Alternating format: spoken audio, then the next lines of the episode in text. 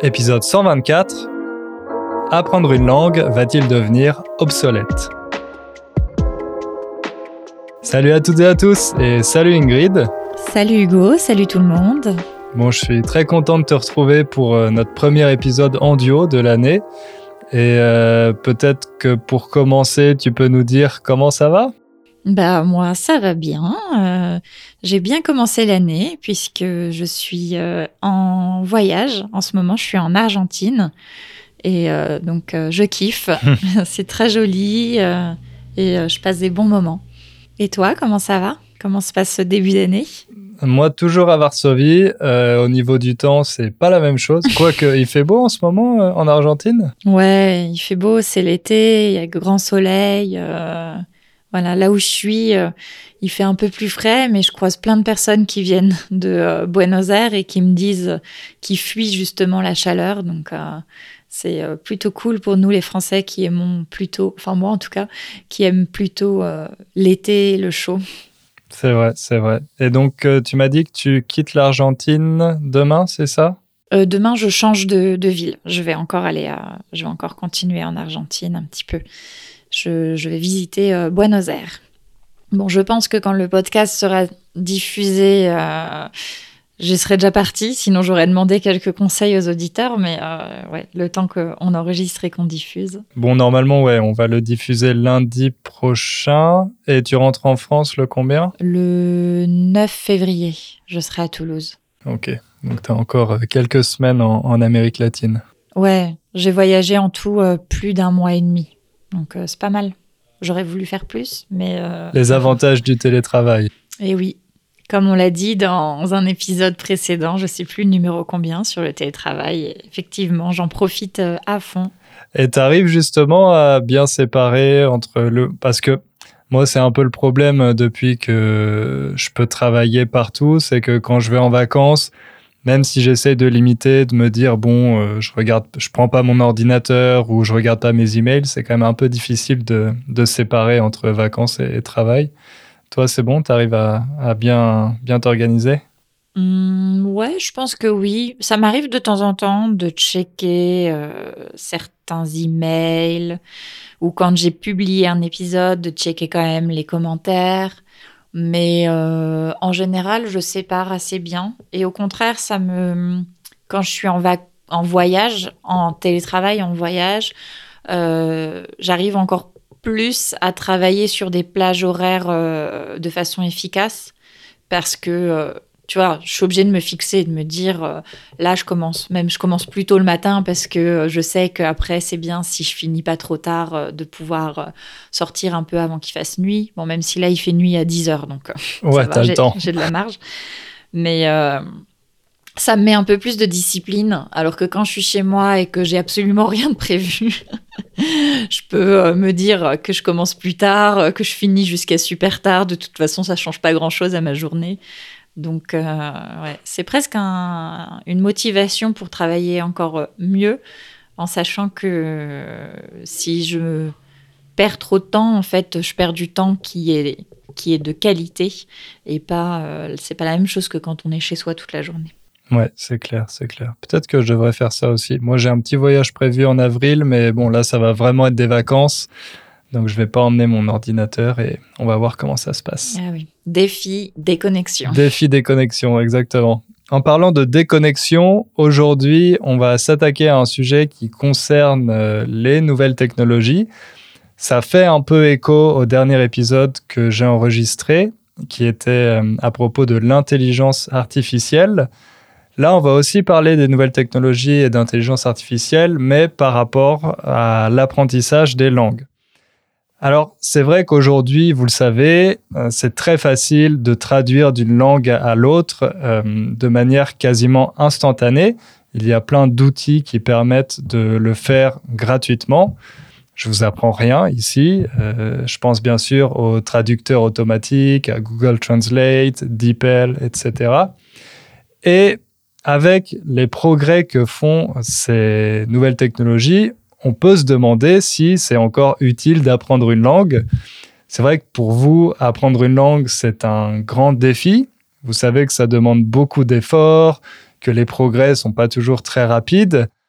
Alors, quand on voit la vitesse à laquelle ces technologies se développent, bah, on peut se demander est-ce que ça sert encore à quelque chose d'apprendre le français si dans deux ou trois ans, euh, ce sera possible de traduire instantanément et de comprendre tout ce qu'on me dit en français, là aussi, euh, grâce à ces, traducteurs automatiques. Alors c'est ce dont on va parler aujourd'hui, Ingrid, et peut-être que pour commencer, on pourrait parler plus généralement de ces avancées technologiques.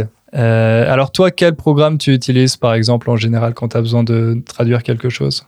Moi, j'utilise deux programmes euh, beaucoup, beaucoup. C'est euh, DeepL. Moi, je dis DeepL, je sais pas comment on doit le dire.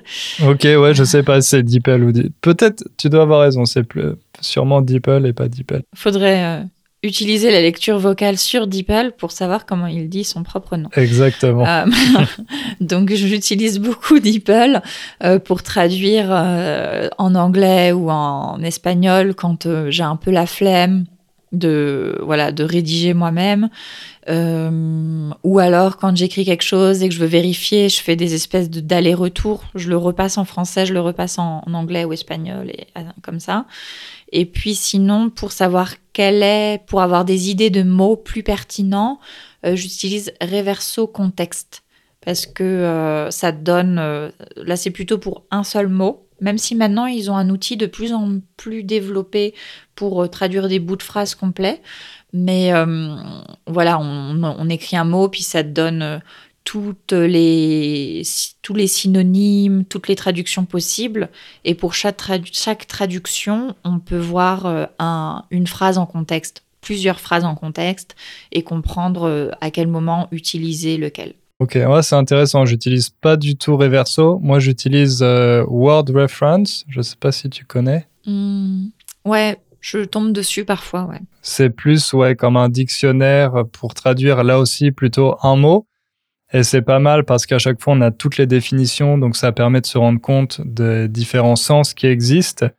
Et ça, c'est un peu une des limitations. On va en parler après, mais c'est un peu une des limitations des traducteurs automatiques c'est que bah, ils ne prennent pas en compte le contexte ni le registre, donc parfois bah, ça donne des traductions qui sont pas vraiment pertinentes. Donc ouais, Word Reference c'est pas mal pour avoir les différentes définitions. Et il y a aussi des forums sur lesquels les gens peuvent poser des questions sur, euh, je sais pas, un passage de roman ou une phrase dans une série qu'ils ont du mal à comprendre.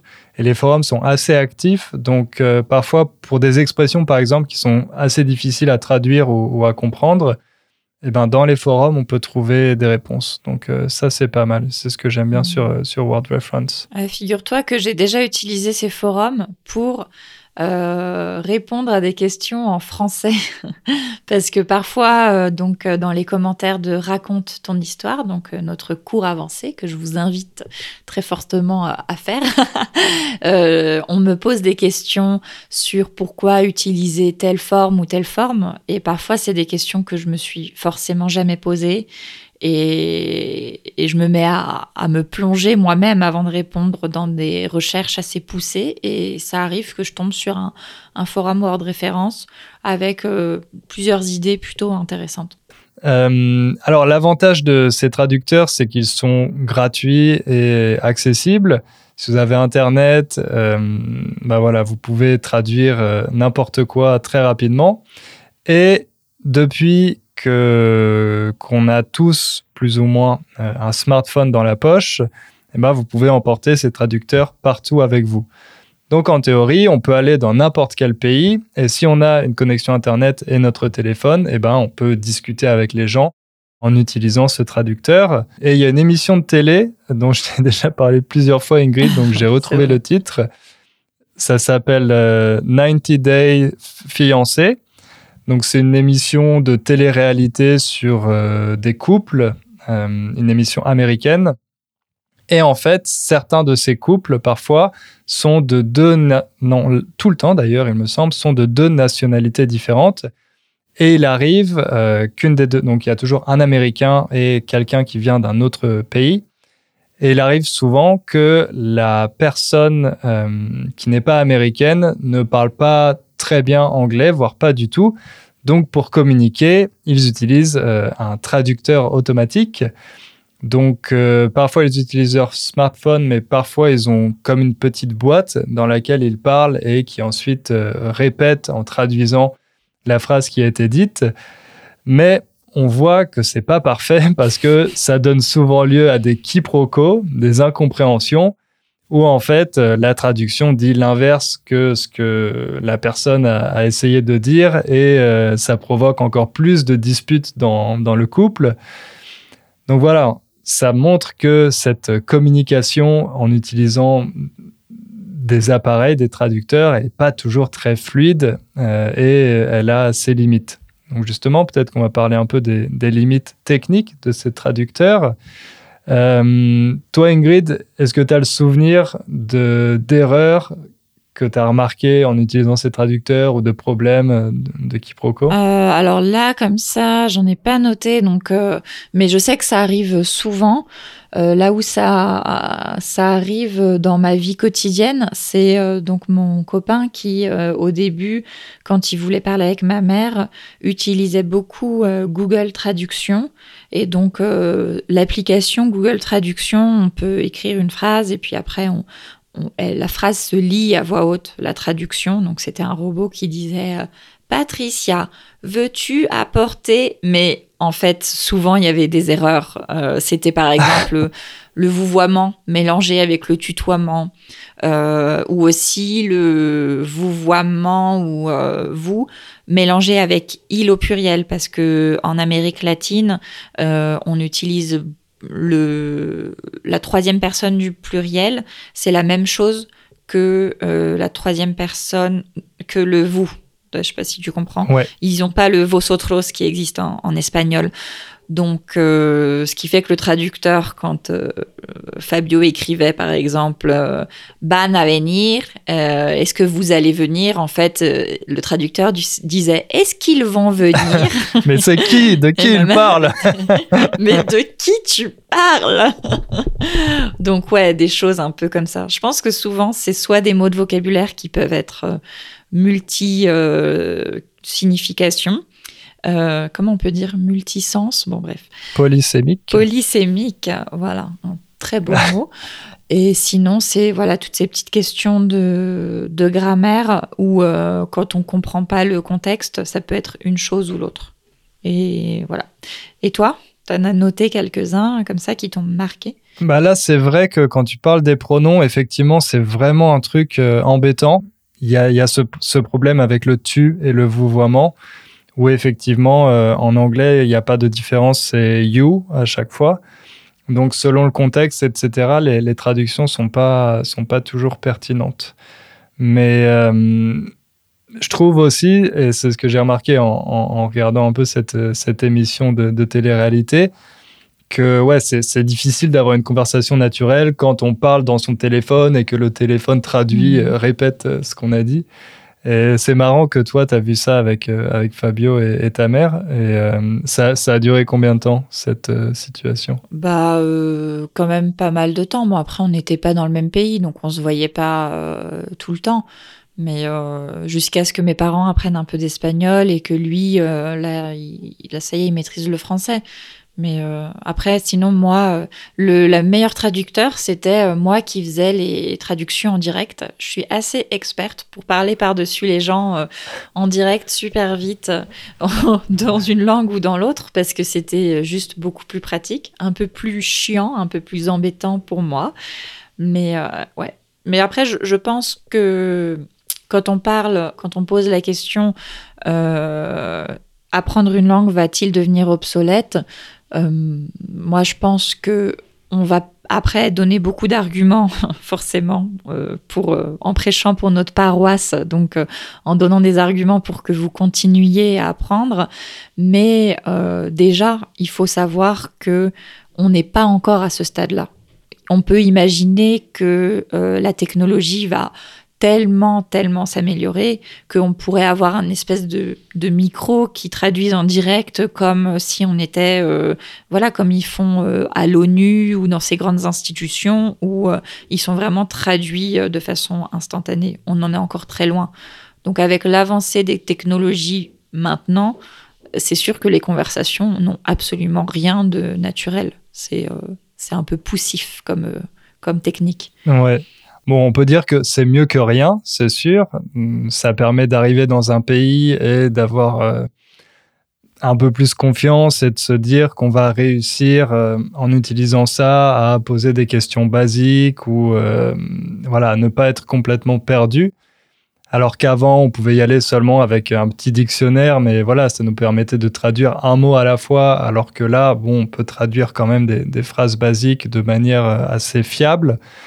Mais ça reste quand même bizarre d'avoir quelqu'un euh, qui s'approche de nous dans la rue pour nous poser une question et euh, qui fait parler son téléphone euh, à sa place. Bon, c'est encore évidemment on comprend pourquoi il fait ça, mais bon, c'est difficile d'avoir une interaction naturelle de, cette manière-là. Et effectivement, on est loin encore d'avoir des traducteurs qui aient le niveau d'un interprète comme ils ont à l'ONU. Mais quand même, maintenant, quand on met, je ne sais pas si tu as testé, mais on peut, avec euh, des, les écouteurs qui ont aussi un micro, les écouteurs peuvent euh, écouter ce qu'on nous dit et traduire directement, ce qui fait que nous, on peut entendre la traduction directement euh, dans nos oreilles. Et ça je trouve ça ah je trouve ça assez impressionnant. Après bon c'est ça reste la traduction de Google Translate. Il me semble que c'est avec les écouteurs de, de Google qu'on peut faire ça mais euh, voilà, c'est quand même c'est quand même assez impressionnant, je trouve. Ouais, je pense que on n'en est encore qu'au début. Moi, j'ai jamais testé ces écouteurs, mais j'ai déjà vu ça en, vidéo. Donc euh, voilà, je peux pas je ne peux pas juger de euh, l'efficacité des traducteurs euh, technologiques comme ça quand ils sont vraiment poussés euh, au maximum. Parce que pour l'instant voilà j'ai juste eu l'occasion de voir Google Translate sur le téléphone où faut d'abord écrire la phrase parce qu'en plus quand on prononce la machine ne capte pas forcément exactement ce qu'on est en train de dire. Donc on n'est pas encore à, ce point-là. Mais effectivement, ça peut aider en tout cas. Comme tu dis, c'est mieux que rien. Et plus la technologie va être avancée et accessible à tous, euh, plus ça, ça permettra voilà, de voyager plus facilement, d'avoir des réunions de travail avec le monde entier. Donc c'est sûr que c'est très utile euh, d'un point de vue pratique. Après, on va se poser des questions de si c'est tout aussi intéressant d'un point de vue euh, culturel, d'un point de vue développement personnel, d'un point de vue échanges sociaux, etc. Ouais, et dans les autres limitations qui sont liées plus généralement à l'intelligence artificielle, il y a ce problème de contexte euh, que j'ai déjà évoqué. Pour le moment, l'intelligence artificielle ne peut pas prendre en compte l'intonation d'une phrase, par exemple, et ça c'est très important. La manière dont on dit une phrase, euh, ça peut complètement changer sa signification. Et ça, les traducteurs, pour le moment, peuvent pas encore euh, le prendre en compte. Il y a des nuances, là aussi, qui, qui sont euh, difficiles à percevoir pour les traducteurs. Et ça, l'intonation, les nuances ou les mots polysémiques, les mots qui ont plusieurs sens, ça permet notamment de faire de l'humour. Mhm. L'humour, c'est euh, quelque chose de très important dans la communication entre humains. Donc sans humour, c'est sûr que la communication, euh, les échanges sont un peu plus secs, on pourrait dire, un peu moins sympas. Ouais, je, je pense que en plus, enfin, quand on fait des blagues ou quoi, il faut qu'elles soient comprises sur le moment, en même temps qu'on le dit, parce que même si on imagine un traducteur qui réussit à traduire la blague, ben elle est c'est elle est pas drôle si c'est dit par une machine. Il y a un espèce de temps de pause, j'imagine. Tu veux faire euh, un petit jeu de mots euh, à la personne, euh, ne serait-ce que quand tu la rencontres, quoi. Tu veux draguer et puis il y a une petite pause où tu regardes l'autre en souriant et puis la machine traduit et c'est trop bizarre. C'est ça a pas de ça coupe complètement euh, la connexion que deux personnes peuvent avoir à travers l'humour. Ouais, c'est vrai que le timing, c'est très très important quand on, quand on fait des blagues. Je sais que certains comédiens qui font du stand-up ont vraiment leurs sketchs qui sont euh, à la seconde près. Parce que voilà, une seconde en plus ou en moins, un silence, ça peut complètement changer la façon dont une blague est reçue. Donc effectivement, avec les avec ces traducteurs, même si Internet va de plus en plus vite, euh, bon, c'est quand même pas instantané et euh, ça casse un peu le rythme. Et d'ailleurs, juste ça me fait penser que moi, ça m'arrive souvent, avant ça m'arrivait encore plus, euh, d'avoir des, des jeux de mots en français qui me venaient quand je parlais en, en espagnol. Et du coup de me mettre à expliquer, à dire euh, en français on dit euh, que on a cette expression. Et donc ça veut dire que donc tu vois ce serait une bonne blague, tu vois ce que je veux dire? Et du coup c'était absolument incompréhensible et pas drôle. Et juste. Donc après, j'ai pris l'habitude de penser à des blagues toute seule et puis de rigoler dans ma tête, mais sans forcément les dire. Et après, quand tu maîtrises vraiment une langue, bah, tu peux faire des jeux de mots directement dans, dans la langue que tu parles. Et là, ça change tout. Ouais, c'est vrai qu'essayer de traduire un jeu de mots ou une blague dans une autre langue, c'est quasiment assuré que voilà ça va faire rire personne. Effectivement je me suis ça va faire un bide. ça va faire un bide. Très bonne expression faire un bide. Quand vous faites une blague et que personne ne, rit à votre blague vous faites un bide. Mm. donc effectivement il y a encore des limitations mais ce qui est intéressant aussi avec ces nouvelles technologies c'est qu'elles donnent accès à beaucoup plus de ressources. Vous savez avant, même encore dans les années 90 ou au début des années 2000, quand on voulait apprendre une langue, il n'y avait pas 36 000 solutions. On devait soit aller dans une école, soit s'acheter des manuels et c'était assez limité. Alors que là, maintenant, vous qui apprenez le français, vous savez qu'il existe plein de chaînes sur YouTube, plein de podcasts sur tous les sujets possibles et inimaginables. Et vous savez aussi que nous, chez Inner French, on pense que le plus important, c'est justement ces contenus. Le plus important pour apprendre le français, c'est vraiment d'écouter, de lire des choses qui vous intéressent en français. Donc ça, c'est un des grands avantages de la technologie et quelque chose qui, à mon avis, facilite beaucoup euh, l'apprentissage des langues, pas seulement la traduction, mais vous, votre capacité à apprendre la langue pour la parler. Donc ça, à mon avis, c'est en fait peut-être le, progrès le plus important euh, qu'on peut faire grâce à, l'utilisation de, ces nouvelles technologies. Mmh. Ouais, je, suis d'accord. Ça, ça peut motiver et puis ça peut permettre soi-même après de connaître plus de vocabulaire, etc., etc. Donc, ça peut être une béquille pour euh, l'apprentissage des langues ou ça peut être un trampoline pour euh, se lancer dans l'apprentissage des langues. Effectivement. Une béquille, il faut qu'on explique peut-être ce que c'est. Béquille, c'est euh, ce qu'on utilise pour s'aider à marcher quand on a mal à une jambe, par exemple. Ça fait une troisième jambe, comme une, une canne, on peut dire aussi euh, canne quand c'est plutôt pour les personnes euh, âgées. Exactement. Ouais, quand on a eu un accident, si on s'est cassé la jambe, on peut même avoir deux béquilles, une dans chaque main pour nous aider à marcher si on a une jambe qui est dans le plâtre, par exemple, une jambe qui est complètement immobilisée. Mais une béquille, de manière plus générale, c'est quelque chose qui euh, peut vous aider à, progresser ou euh, voilà, à faire des choses qui normalement sont, sont un peu difficiles pour vous. D'ailleurs, Juste petite anecdote. Une fois, euh, donc euh, mon copain m'a envoyé euh, le mot béquille dans un message et en fait c'était pas du tout ce qu'il voulait dire. Il voulait parler d'un tic de langage, mais en espagnol ça se dit pareil qu'une béquille muletilla, je crois. D'accord. Et donc, euh, voilà, une, un exemple de mauvaise traduction. Il avait juste cherché euh, ce mot dans le traducteur. Et en fait, moi, je comprenais pas. Je me disais, pourquoi il me parle de béquille maintenant? Donc, euh, Un bon exemple, effectivement.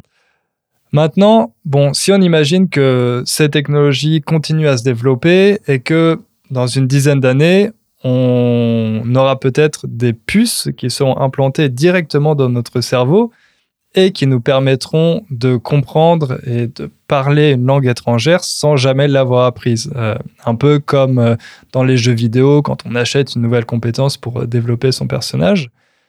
Je pense que même si quelque chose comme ça existait, même si ce genre de puce existait pour pouvoir immédiatement parler une langue couramment, eh ben, à mon avis, ça vaudrait encore le coup d'apprendre une langue parce qu'il y a plein d'autres avantages qui sont liés à l'apprentissage d'une langue.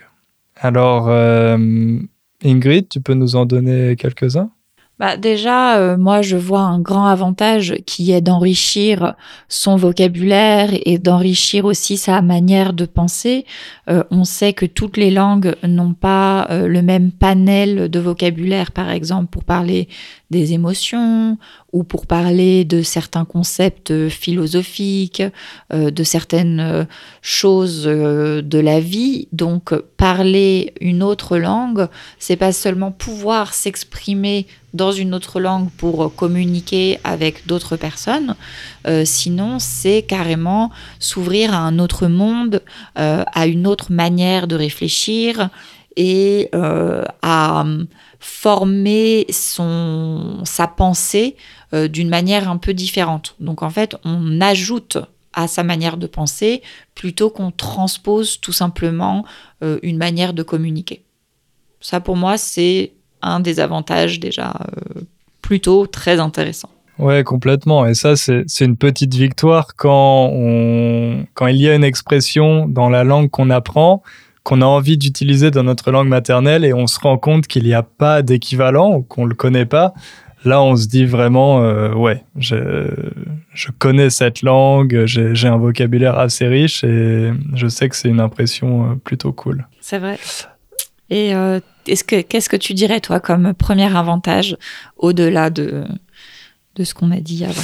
Euh, bah, Moi, j'avais fait un épisode au tout début du podcast euh, sur le, dans lequel je parlais de, hum, des avantages cachés de l'apprentissage des langues. Il y en avait un, c'était que ça permet d'entraîner son cerveau, de faire faire de l'exercice à, son cerveau, comme quand on va à la salle de sport parce que apprendre une langue, vous le savez, ça demande beaucoup d'efforts et grâce à ça, on peut lutter contre certaines maladies, par exemple euh, Alzheimer. Hum, c'est vrai que les personnes qui apprennent des langues, certaines études ont montré que euh, elles avaient moins tendance à avoir euh, Alzheimer ou qu'en tout cas elles pouvaient combattre la maladie un peu plus longtemps. Et puis un autre euh, avantage que j'avais listé dans, cet épisode, c'est que ça permet d'être plus tolérant et plus ouvert d'esprit, quelque chose qui est vraiment important dans le monde actuel et qu'on a tendance à, perdre un peu, malheureusement.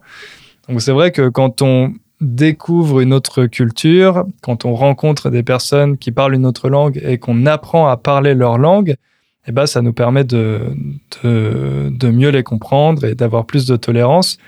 C'est pour ça d'ailleurs qu'après la Seconde Guerre mondiale, en France et en Allemagne, on a beaucoup encouragé dans les écoles l'apprentissage de la langue du pays voisin. Donc en France, on encourageait beaucoup les petits Français à apprendre l'allemand et vice-versa en Allemagne parce que les gouvernements se disaient que si les Français parlaient allemand et si les Allemands parlaient français, eh bien, euh, le risque d'une troisième guerre mondiale entre la France et, l'Allemagne euh, serait un peu plus faible. Mhm. C'est vrai, surtout que quand on apprend une langue, c'est aussi une manière de découvrir la, culture de l'autre de manière un peu plus intime. Il y a toujours euh, des mots qui ne sont pas seulement des mots pratiques, mais qui ont toute une histoire. Euh, des mots qui vont décrire par exemple euh, des plats, ça peut être euh, anodin, mais en fait qui raconte toute une histoire d'une époque, ou voilà des, des mots sur la géographie, des choses comme ça, et qui sont pas totalement transposables. Donc forcément, ça aide à mieux comprendre la culture de l'autre et à ne pas les voir comme des ennemis potentiels. Ouais, exactement. Et puis, moi, il y avait un dernier avantage qui me semblait important, c'est que bah, apprendre une langue, ça nous permet aussi d'évoluer, nous, personnellement. C'est vrai qu'on n'est pas la même personne une fois qu'on connaît une autre langue.